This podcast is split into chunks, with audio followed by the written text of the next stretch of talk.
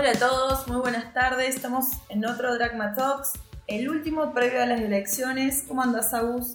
¿Qué tal? Buenas tardes a todos. Acá estamos. Bien, ¿te parece que hoy nos centremos full en nuestro país, full Argentina, que me parece que tenemos para un podcast de tres horas más o menos? Y veamos solamente cómo le fue a los mercados afuera esta semana. Sí, dale, dale. Bien, perfecto. A ver, la verdad que afuera está cerrando una semana en rojo para los mercados. El Nasdaq en este momento si bien no son valores del cierre, está en menos 2,7 para esta semana y el S&P un poquito mejor, menos 2,10 aproximadamente para lo que son estas últimas cinco ruedas. Semana negativa afuera, pero sin grandes contras, eh, sin grandes saltos, ¿no? Sí, yo creo que y un poco también creo que nosotros estamos distraídos mirando. Sí, sí, hay una realidad como no pasa mucho afuera, tampoco nos llama la atención ir a ver qué pasa hay algunas cosas, habría cosas para hablar. El rendimiento, digamos, esperado en términos reales del Standard Poor's se puso negativo, eso hacía varios años, muchos años, en la época previa a la crisis del 2002 que no pasaba, es un tema para hablar, pero ya lo comentaremos porque no creo que sea una situación que deje, digamos, que alguien no duerma por eso. No, nadie, al contrario. O sea que yo diría, vamos a Argentina, hagamos algunos comentarios sobre lo que vimos esta semana y lo que puede pasar, que mm, no sé si vamos a, intentemos agregar algo al, bombardeo de, y al nerviosismo que existe, vamos a tratar de aportar algo por ahí. Hay una realidad que, a ver, eh, hay mucha incertidumbre, hay mucha búsqueda de cobertura. Esta semana se vio, un, la verdad que una demanda de cobertura totalmente desenfrenada y eso se vio en los mercados, ¿no? A ver, eh, si bien el Merval me dio en dólares, está cerrando la semana en negativo. Cuando vos te pones a ver los papeles, en general viene muy bien, ¿no? Incluso si lo ves en pesos, viene muy positivo en lo que es esta semana, alrededor de un 15%. el Merval en pesos dio 15% en los últimos 5 ruedas. Sí. Hay algunos papeles que sí, lógicamente, se destacaron, porque vos tenés un control de X que subió 5% en lo que va en las últimas ruedas, digamos, en la semana.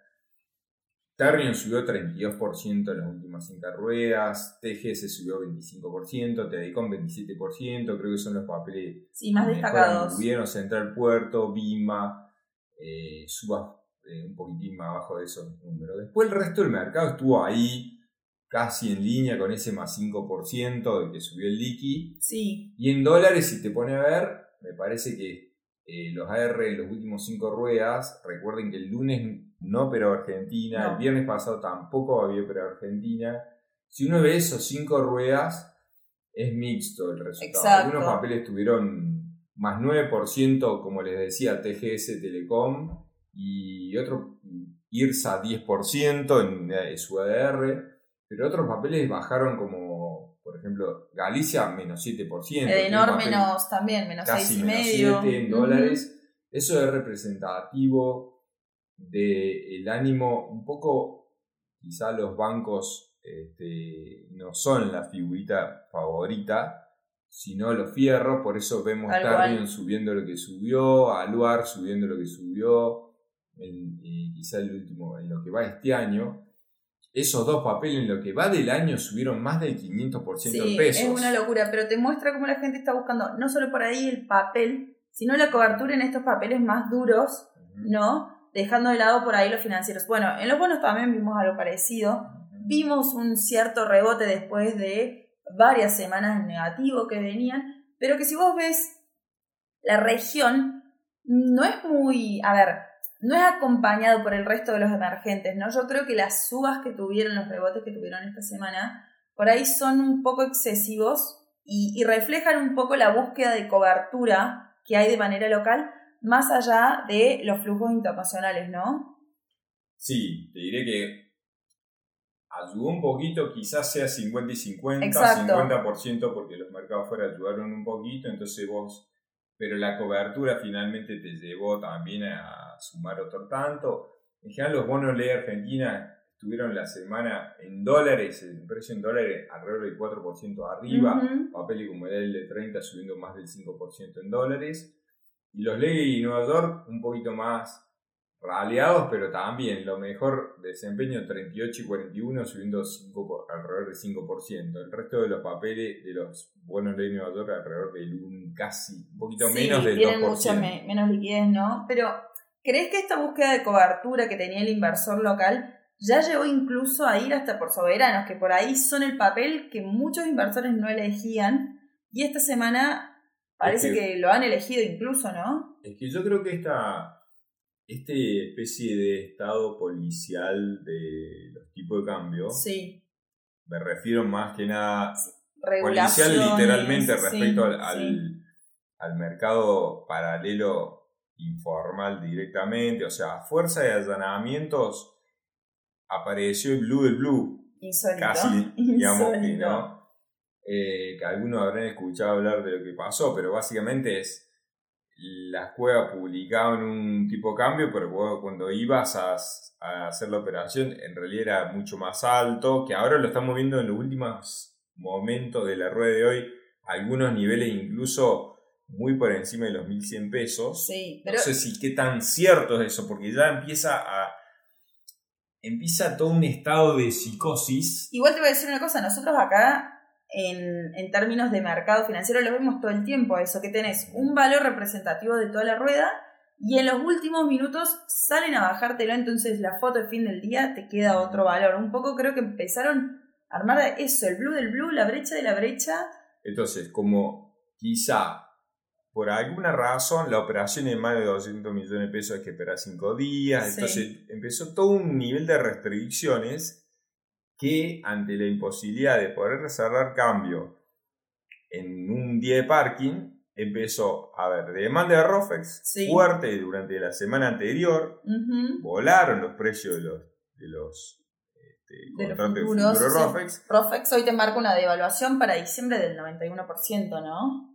Ni hablar. Es fuerte. Entonces, y ahí cascadio para mí a todo lo demás. Empezás a ver títulos dólar link cotizando a menos 50% en algunos momentos esta semana. O en el hard dollar negativas también, rindiendo alrededor del menos 1, llegamos a ver. Eh, Pensemos que un bono del tesoro a 10 años se está pagando 5% de tasa en dólares. Yo creo que esto te marca la cancha de que la premisa un poco es no quedarse con un peso en la mano. No importa qué pague, no importa, eh, cualquier cosa va a ser mejor que un peso líquido había un, esta semana me reía porque hay un, hay un humorista en un programa de radio que decía que en el shopping eran como zombies. Se compran cualquier cosa como zombies y tiraban los pesos y comprando cualquier cosa. Y, creo que hay un poco, hubo un poco de eso esta semana. Eh, ahora vamos a ver un poco de posibilidades, depende del resultado del domingo que suceda, pero también pasó otra cosa esta semana acá en la oficina que a, nosotros nos gustó mucho. Sí. Y que fue recibir eh, la visita de Osvaldo Giordano. Exacto, el ministro de Economía de nuestra provincia. Exacto, él estuvo acá contándonos un poco con algunos clientes y, aparte además de nosotros, eh, presentando su idea económica eh, a través de, la, de, su propio libro que escribieron junto con Carlos Sedejiaro y Jorge Colina. El libro se llama Una vacuna contra la decadencia. O sabes que el título me parece ultra acertado, ¿no? Fuera del plan económico que puede venir por detrás o su idea económica, creo que Argentina necesitaría eso. Me parece un título muy acertado para un libro.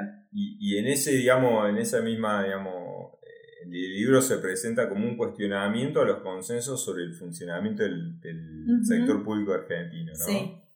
Y básicamente la idea, voy a tratar de explicarla rápidamente, pero a, mí me convenció mucho, me pareció muy bueno, porque además que es de alguien que está en el interior y conoce bien la problemática de la producción. Y la política también. Exacto. Em, básicamente es lo que dice es, no de, un ajuste fiscal tal y como lo conocemos todos, de los últimos que se vienen haciendo esporádicamente durante los últimos 40, 50 años, nos va a dejar en el mismo lugar. Porque mientras vos recortes, lo que haces básicamente es reparar la obra, pública, licuar jubilados, etcétera, que eso tarde o temprano te pone de vuelta en el mismo lugar de acá un tiempo, un año, dos, tres o cuatro, que fue casi lo que le pasó a Macri, o pasó con Macri. ellos hicieron cierto ordenamiento de la, del gasto nada más, pero no es una...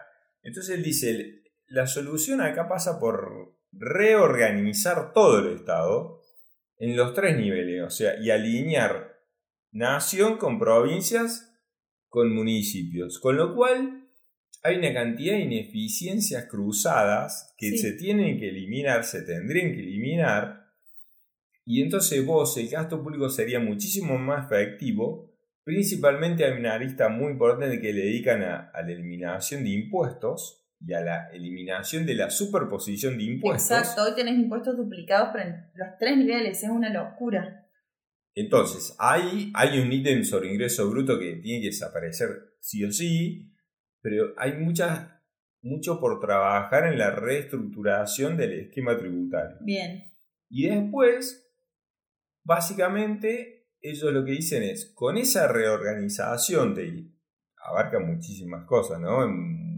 lo estoy contando muy simplificadamente, pero básicamente vos tendrías, eliminando esa ineficiencia, digamos, de la superposición de, digamos, de niveles de Estado, dos puntos del PBI, Bien. un punto y pico del PBI más o menos por tarifas y subsidios, deberías empezar a recortar, y un punto y medio, dos, con empresas públicas. Si estás hablando de 5 puntos del PBI. Y ahí tenés 5 puntos totalmente sustentables. Sí. Y además esa reorganización te permitiría, por supuesto que no es de un año para el otro, pero te permitiría encaminar el país hacia una senda de crecimiento este, muchísimo más sostenida.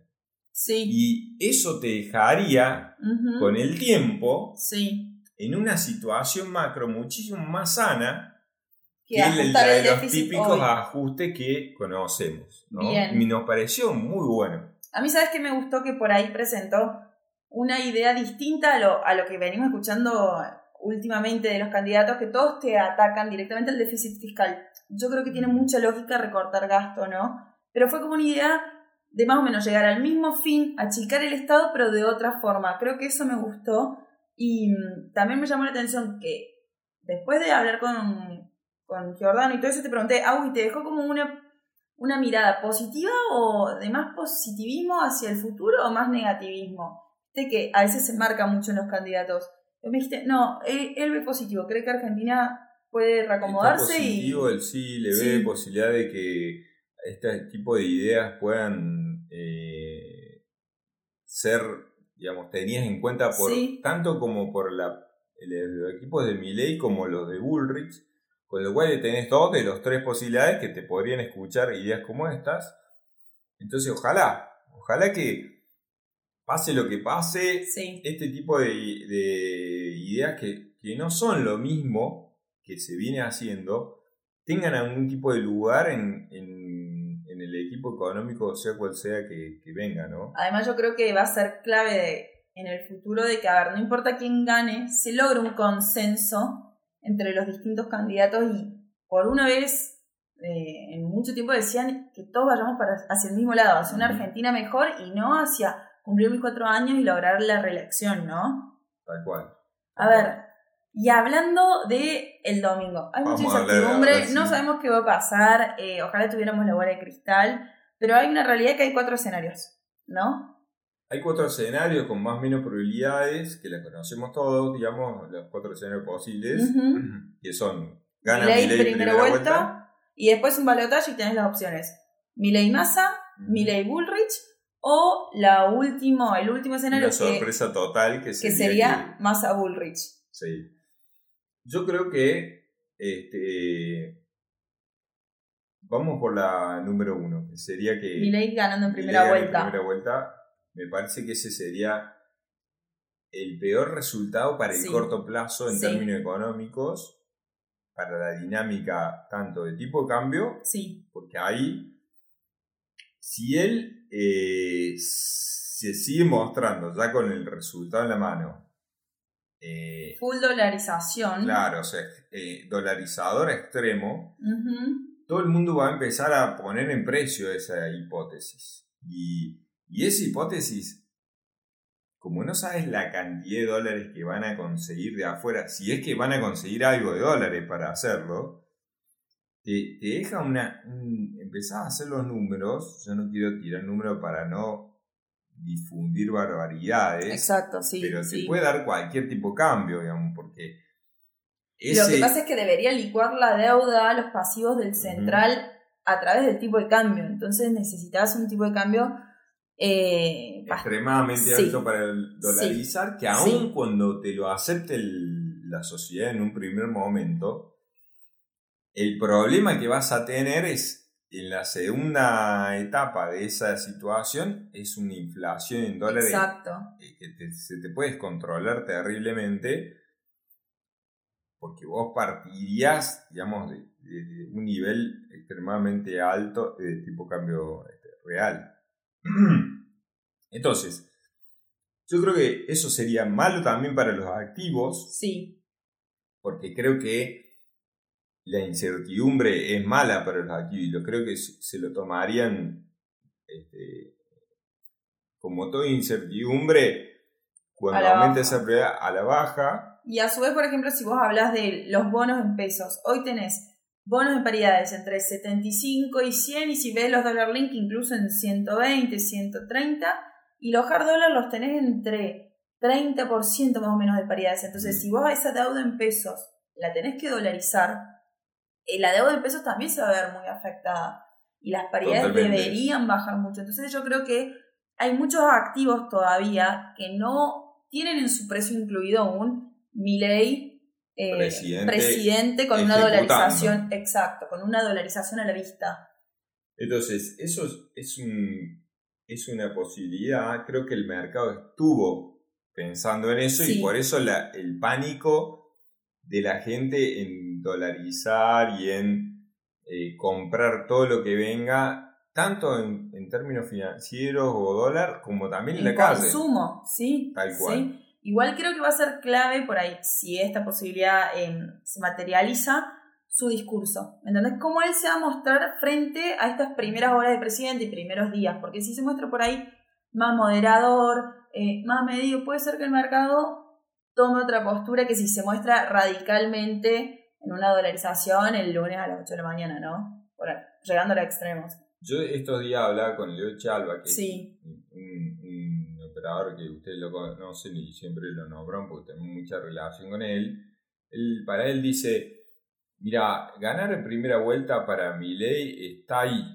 O sea, matemáticamente, según su número, está al borde de ganar en primera vuelta. Quizás sea 50 y 50 de chance. Ahora, si la moneda cae en que no gana en primera vuelta, con quién ir al balotas, esa moneda entre Macri y eh, perdón, entre Ulrich y Mille y Massa. también está 50 y 50. O sea, está para cualquiera de los dos entrar en el porque matemáticamente el, margen de estadístico que te da eh, puede ser para cualquiera de los dos lados. Y, y la verdad que es demasiada incertidumbre. Porque tenés la de si Millet te gana en primera vuelta o no, y si no, ¿contra quién? Si Massa entra al balotaje, quizás sería el mejor resultado para el corto plazo. Exacto, sí. Porque van a intentar, lógicamente, mantener a todo coste el tipo de cambio oficial pisado. Sí. Y gastarán el swap chino. Eso te iba a este, decir. Todo lo que tengan que gastar y después verán. Mira, entre el domingo y la fecha del balotaje en noviembre tenés 33 ruedas. Con el swap chino les daría para gastar eh, ahí te digo, 158 millones de dólares por rueda. Entonces es como que el backup para seguir interviniendo, seguir manteniéndote el dólar eh, y si quieren otro plan platita, lo pueden hacer. Pero ahora yo creo que a su vez, por el otro lado, lo tenés a mi ley incentivando otra situación. Entonces hace algún ajuste en el tipo de cambio. Entonces yo creo que el CCL probablemente siga subiendo si esa es la situación, ¿no? Mm. Sí, pero creo que no tan violentamente como en el primer escenario.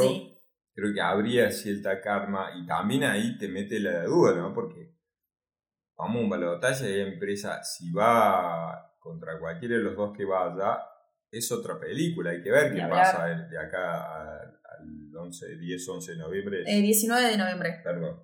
19. Ni hablar, y regulaciones y restricciones al MULC y al CCL vamos a ver, pero todos los días seguramente. Lo mejor que le puede pasar al mercado de corto plazo, quizás sea que vaya Bullrich con, con Milei Balotas. Sí. Porque ahí los activos ya empezarían a contar un escenario de un plan económico, como te diría? Eh, hay una posibilidad, el más, el más, el plan económico más tangible y más con los pies sobre la tierra parece ser el de Bullrich. Y a su vez Bullrich tiene una amplia gobernabilidad, ¿no? A ver, tiene gobernadores en numerosas provincias, tiene en las cámaras una buena cantidad de, equipo, entonces eso creo que también el mercado lo pricea y a su vez presenta algo conocido. Y te bajaría la, digamos, la volatilidad de decir, che, viene mi ley que no sabes bien cuántas chances tiene de ejecutar algunas de las locuras que, te pintan. Sí. Con lo cual, creo que sería bueno para los activos, pero quizás sería, eh, eh, digamos, profundizar la escala del tipo cambio también. Porque ahí quizá Massa no tenga tanto incentivo a controlar los tipos de cambio, paralelos. Quizás se concentre todo el poder de fuego en no moverte el oficial, que pase lo que tenga que pasar con el, con el paralelo y después decirte, bueno, yo el oficial lo controlé y entregarte la granada dos segundos antes en la mano antes de que explote al que, al que venga. Ni hablar, o sea, eso, eso es una situación hipotética que yo estoy pensando, porque también puede ser que él pegue un portazo y diga, bueno, no, no me quieren, listo, me voy, no tengo nada que hacer. Hagan lo que quieran, sí. Y ese vacío, digamos, que puede llegar a dejar también sea totalmente descontrolante de la situación. Entonces, sería bueno quizá para el largo, pero, para el corto, te puede traer un ruido bastante fuerte también. Es como que yo siento que no tenemos un escenario perfecto, ¿eh? Ni, ni ideal. Yo creo que no, pero yo creo que eh, eh, a hoy, básicamente, nosotros hemos estado, hay una cantidad, nadie quiere pesos. No. O sea, el rechazo con el peso ha sido fenomenal. De hecho, hemos visto la caída de plazo fijo que hubo en las últimas semanas. Hoy ya parquear para cerrar cambio el lunes es una cosa arriesgada. Nosotros lo que estuvimos recomendando hoy es comprarse ARS de, de lo menor volatilidad posible Sí, que de esa manera estás indirectamente dolarizando y buscando por ahí un activo que el lunes no te salte en cualquier valor, como puede ser un cierre de MEP, ¿no? Exacto, porque yo creo que a pesar de todo, para mí el liqui está pisado. Sí, ahí tengo una pregunta para vos. Por ejemplo, el día previo al espacio, antes que me cuentes de la volatilidad de los CEDARs, el liqui, o sea, cuando mi ley todavía no era el escenario base, el liqui estaba en 765 pesos a hoy, ¿no? Ajustado al día de hoy. Hoy, teniendo un liqui que está jugando con los mil pesos fácil todo el tiempo, ¿lo ves barato o lo ves caro? Yo creo que todavía está un poquito contenido. Lo ves eh, bien. Yo creo que debería ir eh, aclarándose el panorama. Si está mi ley en la discusión, te lo tiene que tirar para arriba por una cuestión lógica del plan que te dice mi ley. Ok, bien. Entonces, él lo que va a necesitar es un tipo de cambio más alto. Eso todavía no está en los precios. Mi ley en el tipo, en el contrato de liqui no está puesto. No, no, no. Con lo cual, eh, ¿y, dónde está el nivel de eh, mi ley en el tipo contrato de liqui? No sabemos, porque depende de cuánto dólares consiga. Mientras menos dólares consiga, más alto es el tipo de cambio que, que, que tiene que ir. Con lo cual, es muy peligroso, por decirlo así, lo que suceda en ese punto y cómo lo vaya absorbiendo el mercado. ¿Qué vaya pensando? Pues el mercado de mañana dice, che, no va a tener un peso y este loco va a dolarizar sí o sí, te pasa totalmente de largo. Entonces, yo creo que mm, nosotros coincidíamos hoy durante la rueda en que no había que ya parquear para cerrar el cambio el lunes. No.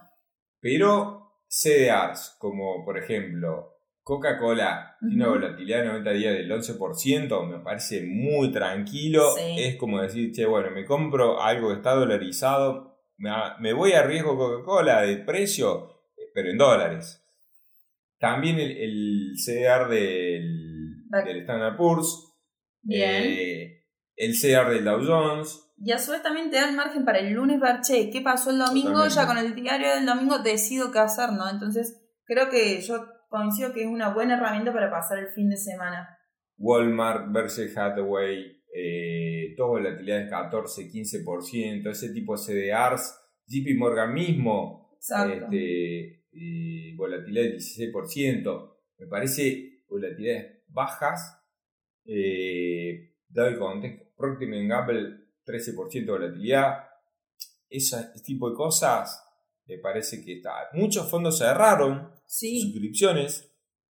Lo que pasa es que ahí, a ver, los fondos, por ejemplo, los Dollar Link, que tuvimos varios esta semana cerrados, se vieron inundados en pesos, las suscripciones fueron, eh, la verdad, muy marcadas hacia, esos fondos y les pasaba que una vez que tenían la liquidez, no tenían que comprar. Entonces es como que el fondo empieza a perder eficiencia a la hora de defenderte contra eh, una cobertura CCL, una cobertura a 3500, lo que fuera que apunte el fondo. Por eso es que muchos fondos decidieron cerrar sus suscripciones.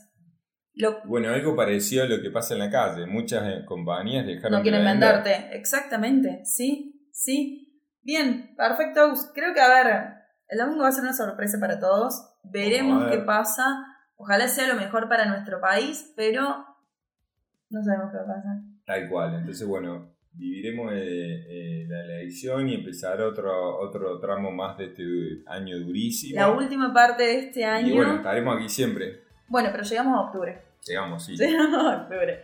Ah, perdón, una cosa. A ver.